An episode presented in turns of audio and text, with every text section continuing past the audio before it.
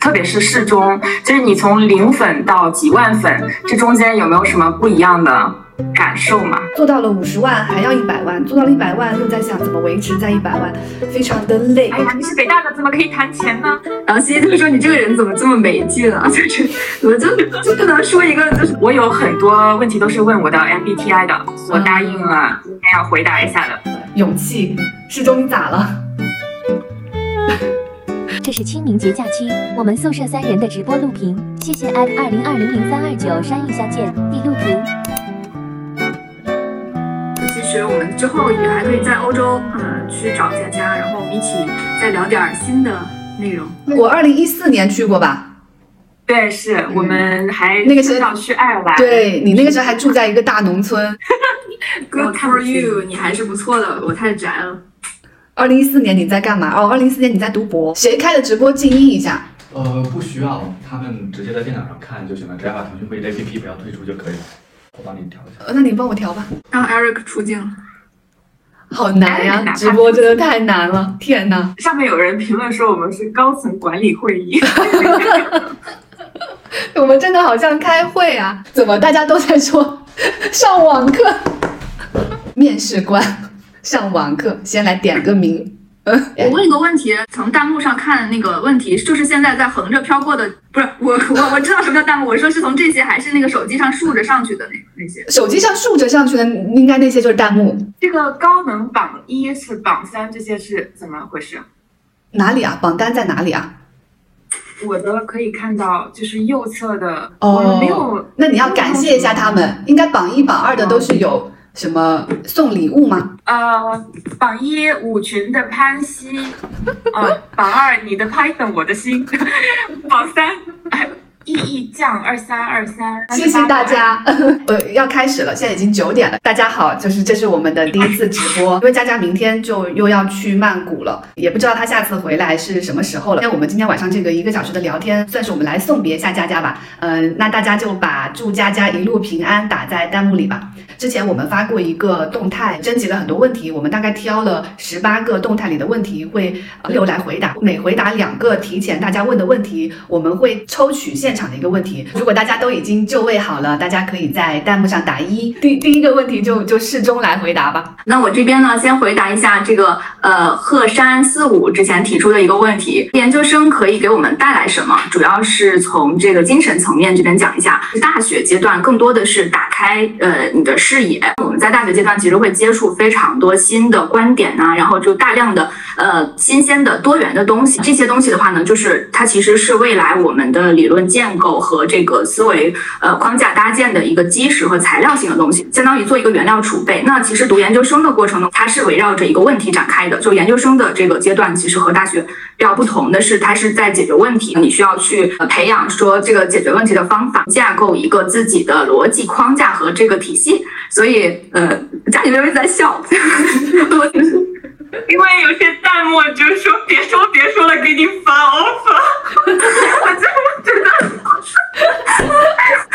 给你发 offer 了吗？unconditional offer。好的，谢谢谢谢老板，不好意思打断你了。所以其实它不仅仅是说回答一个问题，首先你要提出一个问题，它更多的不是这种就刷一个学历这么简单，对我们精神层面的一个帮助，或者是说能带来的东西呢，就是它可能会加深这个思维的深度，就是它会迫使你去探索一个。更深度的东西，仅仅是这种砖块的这个积累，在研究生，尤其是博士研究生期间就比较不够了。所以说，其实是需要一个向着大海深处去游泳的这样的一个力量的。哦，那那第二个问题，佳佳你来吧。第二个问题是山中无岁月 Neil 的问题，如何找到自己的热爱呢？可能今天晚上我回答的很多问题归纳起来就是五个字：认识你自己。因为大部分的问题，我感觉大家都是没有往自己的内心去看一下。比如说，如何找到自己的热爱，大家要看一下，就是自己的情绪和自己的悲喜。比如说，在佛里面有一个字叫觉嘛，就是要感受到你自己的开心和快乐。那你当你感受到这个开心的时候，你自自自然而然的就会看到自己的热爱了。就是第二个是尽量找就是。底层让自己快乐的事情，而不是那种依靠别人的反馈来让你快乐的事情。比如说，可能化妆让你很快乐，但你渐渐的发现，你你那种快乐是建立在别人对你的称赞上的。那这种其实不是一个特别底层的自己感受到的事情。但是如果你化完妆照镜子，你就很开心，不管别人觉得你画的好不好，你也很开心。那这个可能是真的，就是让你觉得很很高兴的事情。还想说最后一点，就是热爱不分大小，痛苦也不分深浅。有人问佳佳过了吗？世忠老师。所以我觉得热爱可以是很大的事情，也可以很小的事情。在我探索的这个过程中，我发现逛宜家是一件我特别热爱的事情，小到可能就是看一朵花开了，也是我特别热爱的事情。所以我觉得其实热爱没有必要就是特别宏大，它可以是很小的事情。对我回答完毕了。我们一般会两个回答两个提前准备的问题，然后就现场抽一个问题。第一个问题我来抽吧。第一个问题是因为我看到弹幕里面有一个人刷的很辛苦，究竟是直接考研还是直接工作？但是不好意思，现在好像那个弹幕啊刷的很快，所以我没有看到你的昵称。哦，对，是嗯呢，是小鱼宝。我现在来回答你的问题。我们的答案你们就随便的一听，因为你们提的很多问题都是人生非常重大的选择，我也不认为你们在网络上看到一个陌生人给到你们一个建议，然后他就是可靠的，所以就只真的只能是建议。而已，考研还是工作这个问题，我是这么想的。首先，我的背景是人文社科，我并不是医学类的，或者是呃生科类的，或者是土木工程科研类的。比如说，我可能一出来就是去做媒体出版，呃，甚至是互联网，哪怕是产品经理，这种都是叫做没有学历门槛的行业。那这个时候，其实读研究生对于我去找工作是没有什么加分项的。虽然我自己念了研究生，但是我是蛮后悔的。发现我念了研究生之后，我再回到职场上，我的起跑线跟一个。实习生是一模一样的，嗯，而且拿的工资基本上也是一样的，嗯，哎，艾瑞克，你为什么又进来了？有人说你声音比较小，我帮你调整你继续。呃，你别影响我，嗯。OK，我 发挥，我我我忘记我讲到哪里了。我讲到就是在我的这个行业，可能我就呃不会去念研究生，我还是比较在意速度的。我最近也看到一些热搜，现在的研究生学历已经是很多行业的起步学历了。其实我并不是特别同意这个看法，因为我觉得归根结底在职场上，比如说以我在的行业为例，我在的是叫做内容行业或者是偏互联网一点，那我们真的就是看你交出的产品原型图，看你交出的作品，就你真的是用你的作品去说话的，而学历只是一个标签。我觉得，比如说。有些人就是说，你读了研究生，你找工作会更好。我觉得有可能是因为那个行业在进行一些无效竞争。正因为我这个行业就是我做的事情其实含金量没那么高，我找谁都能做，我不是太 care 他真实的能力，所以这个时候我才会去进行歧视嘛。学历就是一种歧视，所以我就会说啊，那研究生就是比本科好。甚至我虽然是一个嗯，就是街道的什么岗位，但是我就是要招博士，他明显是超配的。这个就是所谓的叫无效竞争内卷嘛，就是因为他有空间去进行一些学历歧视。但我就反正我自己是。不会去去进入到这种有空间进行学历歧视的地方。比如说，我觉得现在我在的工作环境其实对性别也是非常友好的。就创业团队其实是没有能力去进行任何标签歧视的。但就你真的是只能靠自己的作品说话，所以我可能更愿意去这种行业。呃，所以在我的情况下，可能没有必要去读研究生。不过我还是要提醒说，我说的只是针对我的情况。如果你的这个行业，比如说像医学，对吧？它就是博大精深，呃很精密，你就是要读这么多年，你才能达到一个合格线。那确实是要去念研究生。然后下面。好，谢谢谢谢你的鼓掌。嗯，下面这个问题啊，这个问题是佳佳的，佳佳你来吧。啊，好的，老板，那个我要答的这个问题是那呃五七七七呃，职场新人应该如何获得前辈们的认可呢？或者说新人成长阶段有什么比较重要的品质，或者对职业能力发展比较有好处呢？我也从我自身的角度来回答一下。呃，我第一份工作是一个制造业的项目管理的管培生。呃，我当时觉得需要做好的可能有三点嘛。第一个就是认真对待自己的本职工作，比如如果你分配到的就是写一个表格，你就好好写那个表格，你不要觉得呃这件事情配或者配不上你的这个工作能力。第二点的话是有意识的多多想一下自己的这一份工作在整个呃公司的创造价值的方上面是属于哪一个环节的。比如我就非常喜欢。稍微呃大局观一点的这个思维方式，我觉得对我了解自己的工作或者增加自己的工作热情非常的有帮助。那最后一点就是在可以的范围之内做一些超出自己呃工作的事情，比如说如果老板问了你做一，如果你觉得这个事情应该做一点一，你可以提出自己的想法。我们只是要掌握好这种不懂就问和自己解决能力的这个度。有些人喜欢说不懂就问，然后就一直追着老板问问题，这不太好。然后或者是说。他什么都不问，你给了他一份工作，他就是埋头苦干，结果他最后交付的那个东西，并不是老板所期许的。但我觉得，其实最重要的还是保持好心态吧。如果新人刚进去的时候发展的没有自己想象的快或者好，要有一个尽量平和的心态吧。佳佳，你当时工作的时候有什么对你影响很大的好的前辈吗？嗯，最明显的是当时我们公司的男女比例非常的不失呃非常的失调，嗯是八十五比十五，就是百分之八十五的男性。那我就会一直比较在意的寻找就是女性的这种典范，虽然这样听起来好像有点。有点奇怪，但确实就是一个女性在那个环境下做到高位的时候，用来形容男性的词是 assertive 的话，用来形容这个女性的词就会是 aggressive。嗯当时我就非常的困惑，为什么我们不能有自己的这种力量来树立一个女性的 role model？嗯，这是我当时比较呃比较着重观察的一件事情吧。后面找然后到了吗？嗯，后来的话，我一直在男性很多的环境下工作，因为去日本的车企同样也是如此。我会遇到很多很多呃，在工作上非常强势的女性，我有时候觉得她们就是在做一个嗯、呃补偿吧，为了让自己的声音听到的嗯呃这样一个动作。然后我经常会反思，这对我的工作带来了什么样的影响？因为我希望就是，其实你不用讲的很大声或者讲的很凶，人家依然会认同你的观点。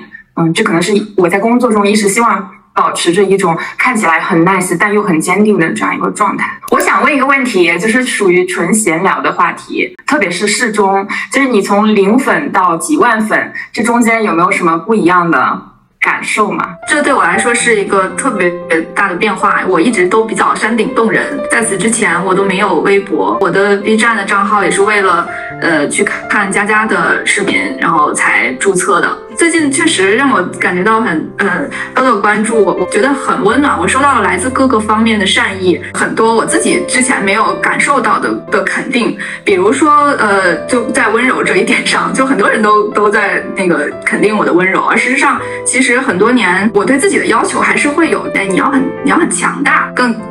硬核一点，对吧？有的时候会觉得，哎，我是不是不够女强人啊？这个果敢，就是最近收到了非常多来自于这个方面的反馈呢，就会让我有一个对自己的重新认识。我会觉得，可能温柔也是一种力量，就是也是可能挺好的。后面我们在北京有见几次面嘛，就那几次面，其实我们聊天的核心都是我感受到师中想在一个职场为主的丛林法则下，如何变得更 tough 和更坚强。就是你这几年其实花了非常多的时间在适应职场法则。就其实我是一个在职场法则下面看上去特别 tough 和勇往直前的人，所以我有感觉到那几次聊天，其实你想你想变成如此。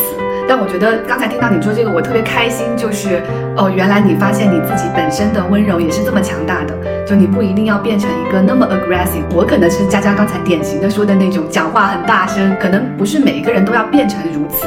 有一些人他讲话并不需要很大声，但是也会被听到。我觉得我就特别为你开心，嗯。嗯嗯，是的，这也是我在这件这个这次视频的以及最近的网友关注中得到的特别多的力量。嗯，嗯，佳佳你呢？就一开始，我对于涨粉这件事情是非常恐慌的，因为我是一个，嗯、哎，Eric 来了，他一直在影响我们。你声音小，你把电脑的声音开小一点好，可以了。好的。嗯，我说就是在视频里面说，我是一个比较刻意保持自己的耳根清净的人嘛，所以粉丝多了，其实我是非常害怕的。第一是我觉得每一个人在网络上都会留下一些足迹，其实这一次让我很惊讶的感受到的，我收到的大多数都是非常善意的肯定。就是这种话已经说到了，我平时好像没觉得自己有这么好，然后居然有人会觉得我这么好的这种感觉，呃，这是我远远没有嗯、想到的。然后还有就是很多催更，有人问我还更不更读书视频？哎，我对会更的。你你之后的读书视频的更新是打哎算，我说我以前更视频为什么觉得这么累？因为要化妆、开美颜、调灯光。早知道我素颜可以上热门，我都不搞这些了，对我就直接 是。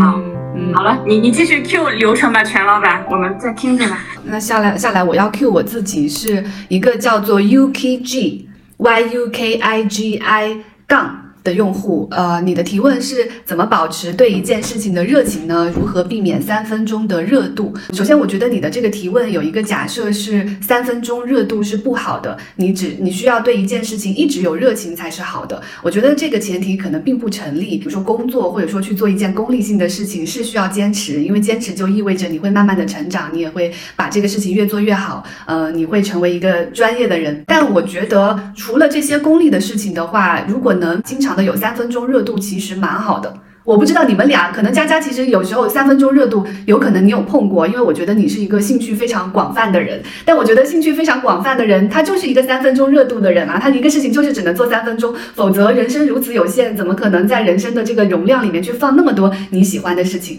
所以我觉得三分钟热度其实从另外一个角度来说真的很好，它就会驱使你就这个也摸摸，那个也看看，这个也了解一下，那个也知道一下。我觉得其实是一个增加就是前面我们聊过的丰富度的一个特别好的动力。嗯，我。非常可惜，我并不是这样一个人。嗯，可能我从小得到的教育或者我的习惯是一个非常自律的人，或者说甚至我有些封闭。其实有时候我是蛮羡慕就是三分钟热度的人的。那如果是要问我说怎么保持对一件事情的热情，呃，我可能有两个方法。一个方法是从功利的上来说，我的目标拆解会特别特别的清楚。我特别知道我做这个事情，我到第一千天的时候我要达到的目标，到第二天要达到的目标，到第三天要达到的目标，我每一天都在拿一个非常具体的目标在验收我自己。另外一个方法是我确实非常非常享受每一天我身上所产生的变化，因为我是生完孩子去学跳舞的。我有在抖音上，就是其实这件事非常神经病。我在抖音今天更新到了学跳舞的第四百七十一天，我对自己的判断是我要更新到第一千天，这就是我给自己设定的目标和我坚持的方式。嗯，但我确实不认为只有这样的坚持才是好的。我觉得可能我的人生下半场恰恰是要去培养自己，就是三分钟热度的能力吧。就你可以非常。封闭的坚持一件事情当然是一种能力，可是你就去丰富你的人生，你去建立你三分钟热度，可能也是一种能力。我不知道适中丰富度上对自己的判断是什么样子啊？我觉得你们两个的丰富度其实都是高于我的。嗯，没有，我我是一个非常贫瘠的人，我的生活特别简单，没有特别多的尝试，而且我羡慕你的你的激情，就是你你的爆发力，你可以一千天，就是在我来说我。我我我的健身计划，二零二一年可能去了有几十次，七十多次，我已经觉得。就要给自己点赞了啊！我特别特别享受有一种感觉，就是我在健身房，然后我已经快不行了，就我整个人已经眩晕了，因为太累了。但是我就会给自己一个进度条，我就想那个进度条，只要我再坚持、再坚持、再坚持，那个进度条总会被我就是熬完的。我要再做五十个，再做六十个，再做一百个，然后数着数着，终于做完。就对我来说，它就是很快乐的体验。嗯，它可能接近于那种心流的体验。而且后面还有一个问题，其实是如何走出低谷嘛。我有一个习惯，是我在人生。低谷的时候，我确实会想象那个进度条，我会觉得你总会熬下去的。你只要再往下做一个，做五十个，做一百个，那个进度条就是会慢慢被你熬完的，然后你就走出去了。大概吧。这时候你讲到健身房，我就想到了这个场景。我就说你这一趴如果用来回答，比如说这个高考 怎么样坚持啊什么，这也很好。可能高考啊、考研啊、呃考公务员啊，就可能这种事情都是我擅长的事情。嗯，佳佳呢？佳佳，你是一个很在意丰富度，所以你是一个三分钟热度的人吗？哎，对，刚才弹幕上有人说我可能连三分钟三分钟都不到，是在开车吗？这个不太好哎，这个我有些事情真的三分钟都不到，我就做过很多很多很多事情，比如说学过吉他，学过编程，也写过小说，哎，小说可能稍微坚持的久了一点点，然后呃，学过跳舞，健身房也练过重量什么的，对，是，我觉得就没什么，没什么，有时候我会心血来潮的练书法。然后我也会心血来潮的研究什么基因传啊什么之类的，嗯，就就挺好。但我觉得有一些事情是需要，嗯，西西说的刚才那种进度条的想法，特别是在面对苦难的时候，其实很多的对对呃难受的事情，它就是一个进度条。相信我，你就每天对着自己的这一份不爽，这一份痛苦熬熬熬，你就是要直面它，你其实慢慢慢慢的就就会熬过去。有好多问题都是和我们分享了一个困境嘛？那我想说，其实只有你自己才了解你自己的喜好，外人真的很难给到这种建议。你只要每天去想这个问题，你总能想出自己的答案的。嗯，对。我还要插播，我又我又打乱了西西的流程，就是我有很多问题都是问我的 MBTI 的，我答应了今天要回答一下的。我得就有猜那种 ENFP 的这种同学，我觉得可以。哎，真的有盲猜 ENFP，就是全错。我是 ISTJ，给那个不了解的同学说一下，这是一个性格测试，I 跟 E 是内向与外向。S 跟 N 好像是更偏近于用直觉还是用数据做判断，T 就是呃和 F 对应的，呃用逻辑还是用那个 feeling 感感情，然后最后一个是 perceiving 还是 judging，基本上就是说嗯、这个人是不是有条理？然后我是一个极度、极度、极度有条理的人，所以才始终走过自己的房间都很害怕被我看到他背后杂乱的衣服，这样的有条理。嗯，我有一次非常生气，就是你把我的非常乱的衣柜拍了张照片发到网上去了，气死我了。因为我当时男朋友也会看见，哎呦，我跟世忠在大学的状态就是一直在被佳佳骂。就是活在我的淫威之下。对，就是《老友记》里边的那个，那个对是的是 Monica 本人。世忠，你要说你的 MBTI 吗？好啊，那我说一下，我我是我跟佳佳几乎一样，我是啊，竟然 TP，就只有最后一个不一样，就就是 P，对，所以呃，所以我是没有那么 organized 的，对我我在这部分是有点随性的，对，或者说有点没有那么整整洁的，对佳你是 ISTJ，适中你是 ISTP 对吧？对，啊，那我们好接近啊！其实我们三个人很接近，因为我是我是 E ESTJ，然后更偏 T 一点。嗯，你的这个网站告诉我我是总经理人格，就是非常喜欢做计划。这里说跟 E ESTJ 共事，就差不多等于坐牢。因为 坐在我旁边的同事，因为坐在我旁边的同事，哪怕不是我们部门的，我每天到了办公室跟他，我就会问啊，你今天工作安排是什么样子啊？昨天完成了吗？对啊，你昨天你最近的对最近你这个月主要是什么达成了吗？我的朋友如果碰到困境了，我就会给他们做计划表，就是做给他给朋友做计划表是呃我的这个人格叫做 E ESTJ，觉得自己对朋友好的一个方式。一般我的朋友碰到困难了，我就会把他们接到家里，然后给他们做一张表，然后陪他们去度过难关洗。脑呃，但但当他们在人生低谷的时候，我这样的方法是很有效的，因为他们在人人在人生低谷的时候，其实特别需要一个就是纪律化的东西，一个特别外外部给你的一个特别稳定的东西。嗯嗯嗯。好啦，MBTI 就聊完了，回到我的流程，下一个应该是适中挑选弹幕里的问题去回答。A student 二零一九下，这个有一个问题叫如何吵架啊，姐妹们。很多时候，大家在吵架的过程中是一种就是自己的逻辑梳理和彼此的这个 逻辑架构的碰撞，寻求一致的这个这样的一个过程。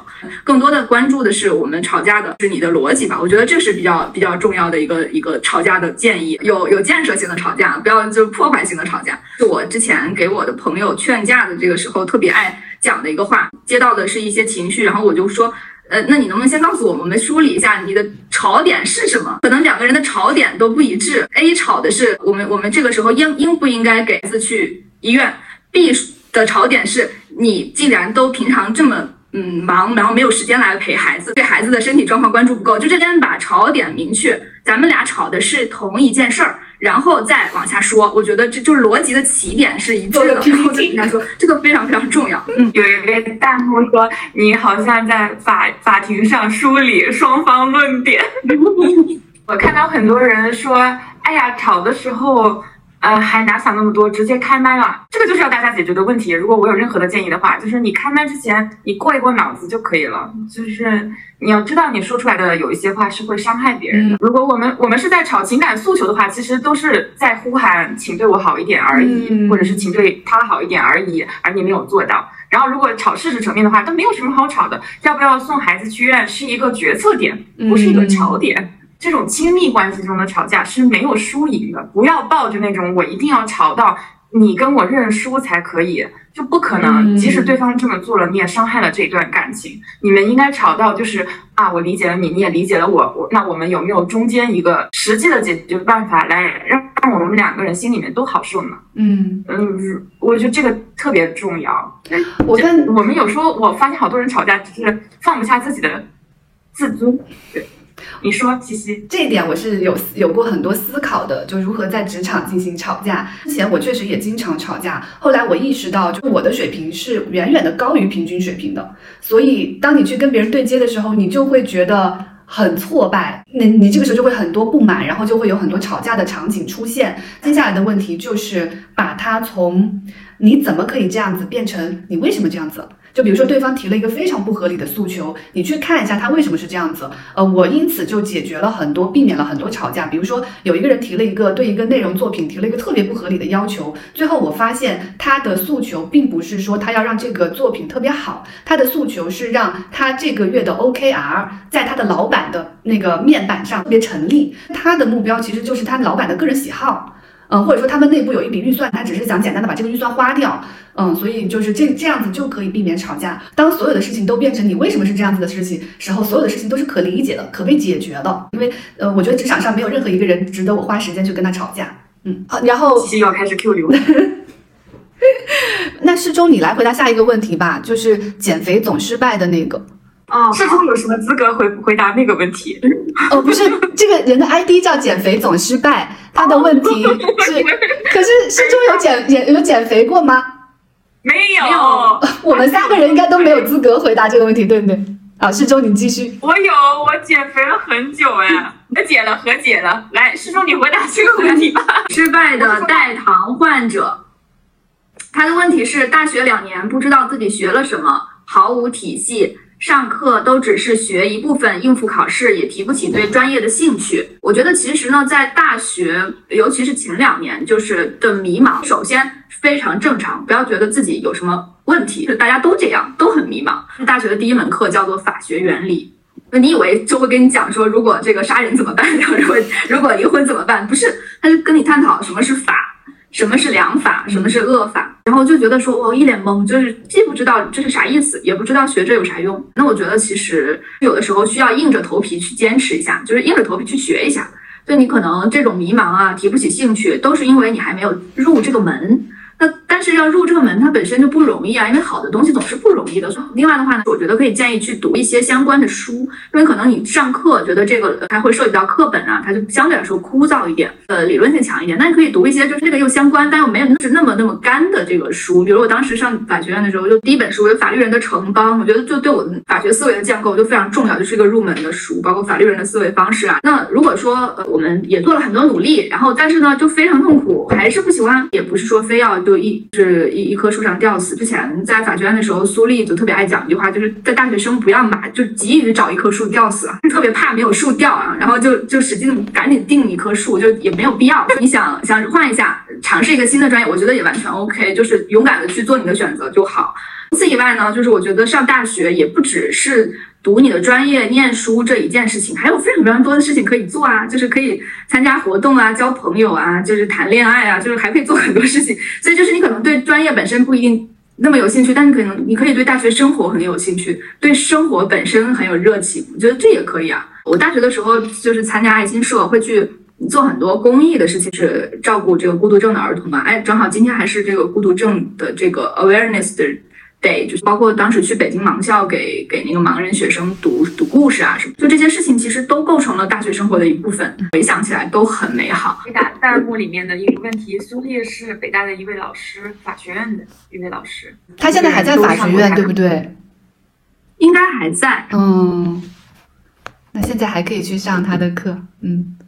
可以，B 站里面有他的课，我非常喜欢，是我非常非常推荐的一个大学老师。对的，因为其实其实 B 站真的是一个好的大学。嗯，本科的时候其实有很多北大好的老师我都错过了，比如说戴锦华老师的课，因为他那个时候好像没有针对本科生开课，严布克老师的课，嗯，还有呃杨丽华老师的课，最后都是在 B 站上学的。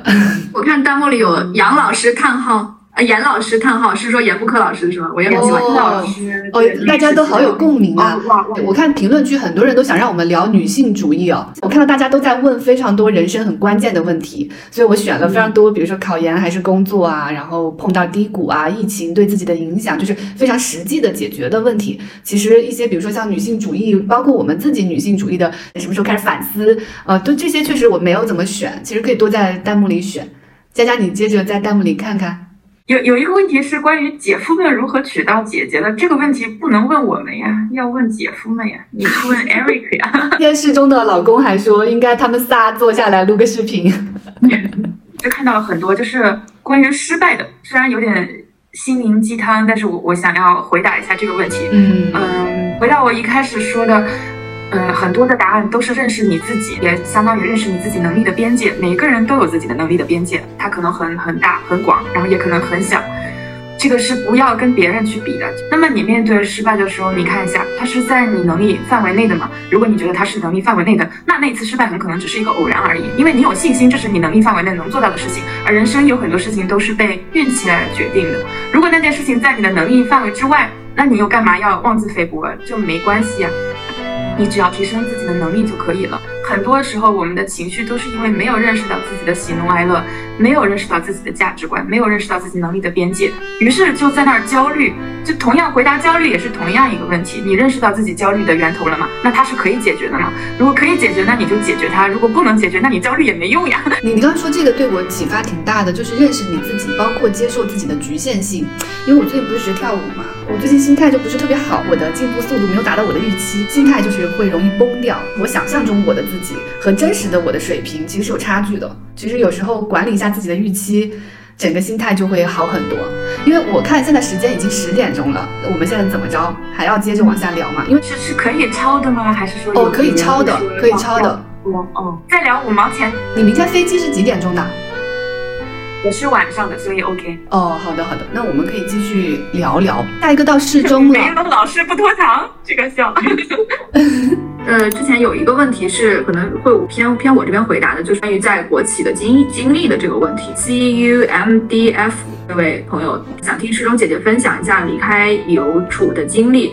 呃，入职大行总部之后，面对工作都是一些琐事，怎么持续提升自己？首先，我是在邮政，不是在邮储，虽然它在一栋大楼里面。那那么在体制内的话，就是新人面对非常多的基础性工作，我觉得是一个非常普遍且正常的情况，心态要调整一下，这很正常。一个非常重要的点就是，再琐碎的事情，以一个有心人的心态去把它做好。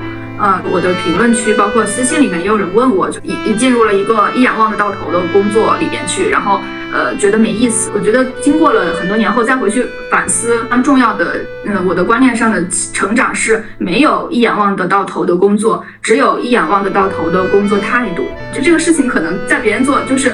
就是按部就班就这样做了。可是我是个有心人，只要我拿到这个工作，我就要做的，哎，是有一些出彩的地方的，是有我的我这个人带进带给这个工作的一些生机啊，一些进步和一些优化，这是我们年轻人应该有的精气神儿和这个追求，而不是说就是嗯啊，这个工作很基础、很琐碎，所以我就。没有必要去用心了，他怎么做我就怎么做，然后一日复一日，年复一年。刚开始工作的时候，确实就要求自己，就是我告诉自己，我不是一个平庸的人，所以我要把每一个工作都做到特别好。后面我就发现特别崩溃。现在我就是工作很开心，因为我给自己定了一个新的规则，就是我百分之八十的工作做到平均水平，只有百分之二十的事情可能做的就是达到呃更高的要求，做到一个不平庸不普通的状态。这样好像我的工作一下子就开心了很多。因为有一段时间我的工作陷入到无尽的目标。标里面做到了五十万，还要一百万，做到了一百万，又在想怎么维持在一百万，非常的累。哎呀，你是北大的，怎么可以谈钱呢？哦，这个不是钱，是是量，数据量。我知道。哦，对了，你是在帮我澄清，我明白。无尽的对自己的苛刻的要求是非常令人痛苦的。我经常有一个事情没做好，我就跟自己说，嗯，没关系，它在那百分之八十的盒子里，然后我就也可以很开心。哦，轮到我来挑弹幕里的问题了。弹幕里的问题有一个问题，其实我觉得我很想回答。他有说姐姐们如何维持天长地久的友谊？嗯，首先我其实不敢说我们的友谊是不是天长地久，就是哎，这个问题你们也可以想想怎么回答哦，因为我并不是一个非常擅长维持友谊。的人，嗯，我们先界定什么是好的友谊。我是比较在意说人跟人之间的边界的，嗯，就我很害怕那种就是啊，你失恋了，我要冲过去帮你骂他，骂死他，你怎么样了？可能在我这儿就是我们是能够彼此分开的，就我们没有了彼此，我们也能非常好的活着。其实我相信，呃，佳佳也好，适中也好，这些年也碰到了非常多非常低谷的时刻，包括我，但那个低谷的时刻其实是我们互相无法为彼此去承受的，我们只能。就是鼓励一两句，但我觉得这就是人跟人之间的边界，因为有一些事情我们知道，我也无法帮你承受，你只能自己往前走。可是你随时回过头来看，我可能还在这里，我理解你，我鼓励你。回过头来，刚才你们说做这件事情，现在有了粉丝，我大家的心态上有什么变化？我觉得我们最好最好的，因为这个事情就是我们三个人可能就不管主动还是被动的，就成成为了一个更紧密的共同体，这是我们做这件事情最大的收获。之前还有一个问题是说有没有嫉妒啊什么？这肯定会互相有嫉妒的，只是你你我们可以坦诚的面对这一点，而且嫉妒就是你变得更好的动力。就比如说我们三个人在一起，我们也是互相学习的嘛。互相吸收了对方的一些优点，让这些闪光点在自己身上变得更闪光，而不是因为嫉妒然后互相伤害。我也是对于天长地久这样子的这个修辞非常的谨慎的人，就是会喜欢讲话比较。呃，比较四平八稳，就相比于西西的澎湃的激情，我其实更更平静。这种感情是，就是我的内心可能，嗯，就非常非常重视它，然后我觉得很很深厚，会在某一个点节点上为它流泪。但是呢，把这个讲出来，然后就是说一些这种，哎呀，我们是好姐妹啊，这种其实对我来说就不是特别容易。记得我刚决定要结婚，还是快要结婚的时候，跟西西 double date，就是西西跟我讲说。哎，我觉得你做了一个对的决定，然后我就说这个是不是一个对的决定？下这个结论也为时尚早，这可能要用一生去回答。然后西西就说你这个人怎么这么没劲啊？就是怎么就就不能说一个就是这种绝对的，就是不能讲的太无聊了，你就一定要说这种你还这么认真？对对，我就是这样的，就可能对我来说性格上很难讲，说我们就要用一一生一世好姐妹这种，就是。比较困难，但是我心内心其实非常珍视这个这个感情。嗯，我我觉得。我我对于友情就是有有各种不一样的友情，有那种可以喝酒的朋友，也可以出去干嘛的朋友。然后有一些朋友是可以分享惊悚的决定的，因为我确实跟你们分享了一些惊悚的决定。而那些就从来没有聊很久，就一一来一回，然后那个微信的聊天就结束了，这是我觉得特别宝贵的地方。另外一个能说吗？师兄就是在视频出了之后。当你打电话说要聊的时候，我以为我们会聊什么突突如其来的流量差评恶评，但你聊的是你觉得你的思想还不够深邃。然后那天我就在电话旁边就哭了，我说天呐，就是我有这样的朋友，就人间清醒，也让我更加清醒。还有那次我们三个人对于。呃，出书之类的想法，我觉得我都不用说话，因为你们都道出了我我心里面想说的。这个友谊的这个层面，好像是一一种存在的共振一样，它未必要正永远，就是 没有永远这个事情。就从相对论的角度来说，也只有现在此时此刻的这种人与人之间有意义的连接，就让我特别。觉得值得珍惜，对，就是关于出书的那个东西，是因为后面有出版社来找我们，因为我知道，就是对于诗中也好，对于佳佳也好，都是读书人嘛，所以你们其实对书是有向往的。那天我们讨论了一下，其实这个事儿我们可能做不了，我们大概能判断说，那个出版社做的方向其实是以北大为噱头，或者北大学姐为噱头做的一个人生励志鸡汤。事实上，我们三个人的人生目前都没有有体系化的沉淀，我们其实是无法做出一本我们自己会去买的书的。可能那个书出来了，就是豆瓣。四点零吧，可能会成为我们人生的污点，所以我们最后就是拒绝了所有来沟通这方面合作。然后师中问了一个很好的问题，他说：“虽然这次我们拒绝了，可是我们一定要带着说，在我们人生的某一个时刻，是不是真的能把人生系统化的分享出来？”这个问题是我之前没有想过的，因为我觉得这是我无法企及的高度。我觉得以我现在就是在享受阅读的快乐所看到的那些书，可能我一辈子都没有达到这个高度。但是师中的那个问题让我第一次从这个角度去想，我这几天会时常想起这个问题。对，我觉得我也是，我也是啊，你也是吗？他就是一个，我也从来没有想过，我也从来没有想过。我以为写东西就是写着玩的，然后师兄说我们要朝这个四十岁的时候，也许我们会出一本书。然后说啊，那个要求对我们太高了。但是他在我心里种下了一颗种子。我觉得书最重要的是讲 shelf life，就是你这本书在架时间有很多我们都看不上的书，它的在架时间就是一年两年，就是那又何苦呢？就你为什么不看一个视频呢？就好的 shelf life 是五年、十年、二十年，拿到我们手里可能是一个。两百年前人写的书，最终这就是你可能在视频里讲的留名青史。我从来不不曾有 不敢有这样的奢望，但是我觉得很好的是你们的问题在我心里种下了一颗种子。嗯，对，特别好，特别好，很高兴你能提出这么好的问题。刚才卡了一下之后，他们说我没有同桌了，我突然孤零零被扔到下面了。对，他说佳佳本节课过于活跃，不不与被罚站了。下面还有哪些问题是你们特别想回答的吗？就关于我的，其实还蛮多关于博士的，我我就不不逐一念了哈。我其实没什么特别的资格来讲读博士，因为我不是一个读博士这个事情的这成功者。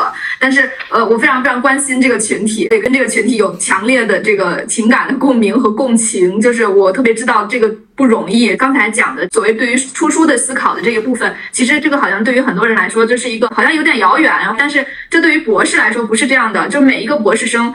他出书几乎仅仅是他必须完成的 KPI，一本书嘛，就是会是你的博士论文，这个压力真的就就很大的。我自己的体会是，呃，首先就是读博士的期间，我们需要寻找的是我们的问题。呃，我当时就比较那个，就好像是把门关上做这个事情，可能有的时候要稍微走出去一点啊，就是不要把自己封闭起来，不管是从日常交往这种情感上，还是从学术的这个思维上的这种就是交流上。另外一方面就是大家需要去去从导师那儿尽量的获得指导啊。或者是灵感啊、方法啊什么之类的，所以可能要主动的去去呃跟导师做一些这个交流和沟通，而不是被动的等待。我知道这个很难，但是尽量的去享受这个过程。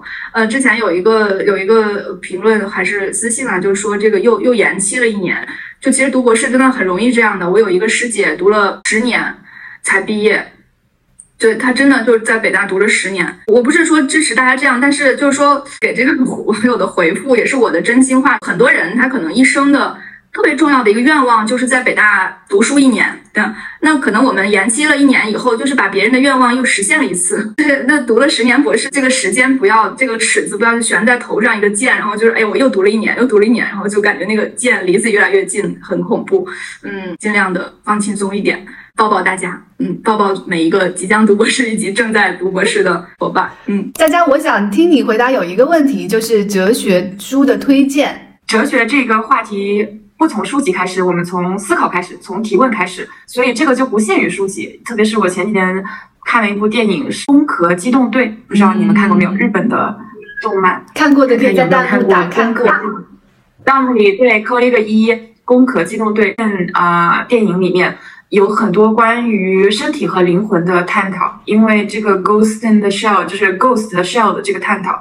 然后我发现这就是哲学里面一个很永恒的话题。呃，身心，有些人持二元论，有些人持怎样怎样的观点。我觉得所有的这些哲学思考，它都不始于书籍，而是始于我们自己的思考。本身，比如小时候你看向天空的时候，去想这个宇宙有没有尽头？如果你一直走，一直走，会不会走到这个宇宙的边界？像这样的问题，如果埋在你心里的话，那你看起哲学书籍来，其实是这是一个很大很大的海洋。呃，如果完全没有任何架构呢，你可以去看一些，比如说有一本书叫《哲学家们都干了些什么》，就这种很入门的书籍，你就可以大概的。了解到哲学里面探讨的，比如说身心二元论、目的论、对理性的承诺、呃承认和批判、上帝是否存在这样的话题，也可以看呃西方史、哲学史、呃哲学史、中国哲学史这样的书籍，然后你可能会看到一个你特别感兴趣的内容，呃，你就可以深挖一下，比如说你对理性感兴趣，你就去看康德。我们不必要。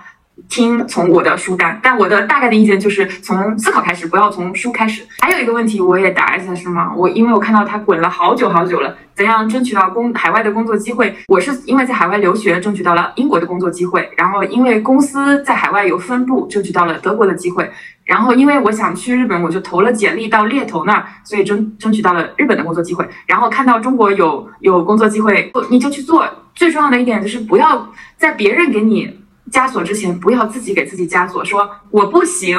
就这个真的是我遇到的最大的最大的问题，所以我一般都不找别人征求意见，因为别人说我行，我也不信；说我不行，我更不信。所以大家就是自己去做就好了。好的。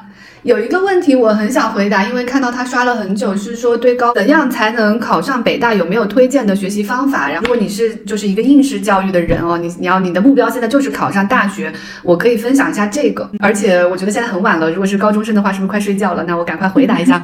我在高中的时候，我找到了一个非常好的学习方法，就是每一科我都有一个错题本。我最节约我的时间的学习方法，就是我在一个地方出错的时候，把它汇总，然后反复的去看错题，看错题的效率是。我就是从头到尾通读的去复习的，可能十倍吧。在考试的时候丢分的永远就是你的错题。你复习的时候不需要去看其他的东西，你只需要去看我是不是会变像变成一个网课讲堂了，就是去看你的。对不起，就是进入了这种应试的风格。比如说，当你的目标就是要达成某一个目标的时候，你就去练习你的弱点。哎，他比如说我要复习，我打开一个书，哎，我从头开始背。为什么？因为他不能面对自己不会的东西，他不敢。背单词对吧？第一个词就是 abandon 嘛，他又从 abandon 开始背，你那个 abandon 就是都背了几十遍了，为什么？因为你根本不知道自己的弱点是哪里。一个人如果不能面对自己的弱点，去找很多标签贴在自己身上，去骗自己，你最后就会进入自己骗自己。因为接受自己的弱点就是进步的开始。首先，你得想办法知道自己的弱点在哪里；其次，你得接受自己的弱点，并从这里就是站起来走出去。当你把这一点填平之后，就是你的进步速度会非常快。最后拉远到更抽象的地方，它也是有用的。其实，在职场我们也有自己的错题集，你的人生里也有自己的错题集。我觉得错题集是我心里非常非常宝贵的一个意向，而也是我非常多的力量的来源。所以我其实很想把这个学习方法分享给大家。嗯，然后不好意思，我把这个分享引向了一个应试讲堂网课。然后我们再拉回来，很多弹幕里面说我像那个呃教导主任。西西讲这段的时候，我就在想说，到底是谁像教导主任？我 我，因为我现在在学跳舞那儿，他们都叫我教导主任，因为我会观察每一个人每天有没有按时上课，如果没有按时上课，我就会微信他说怎么啦，最近怎么都没有来上课。大家都说我是教导主任，我会给很多朋友做练舞的计划表。虽然我的跳舞水平其实非常差，他们都很好。嗯，其实呃，我今天还有一个问题就是。关于这个高中教给了我们什么？我我我 Q 一下这个全老板的流程啊。其实这个就跟你刚才说的是一样的，就是高中很多时候，你比如说你做错题这个事情，其实对你未来来的人生可能是我要面对我的弱点这样子的，是这这种意义上的。其实考大学这种努力啊，它其实不光是努力本身的后果会给你可能一些好处。而是努力本身，它会它会锻炼你努力的能力，就就像爱人是一种能力一样，我觉得努力也是一种能力，并不是说我想努力我就可以努力的。所以说，我觉得高中有的时候，它你实际上是在锻炼自己去为一个你心目中真正想要的东西去全全力以赴的这样子一个能力。做过了以后，那你这个能力其实是得到了一次练兵。就如果说你这一次你你搞定了的话，那其实是一场人生的演练。未来你遇到了你想要的东西，你想爱的人，你想去的。工作之类的，就是你想实现的东西，你其实也可以去为之做努力。不管是说考大学的问题，还是考研的问题，其实很多时候是这个问题，就是否能够为你的真正的想要的东西。去做点什么的能力，嗯，我看时间差不多了，所以我们也许一个人回答一个问题，然后就结束吧。我的问题就是怎么走出低落的状态。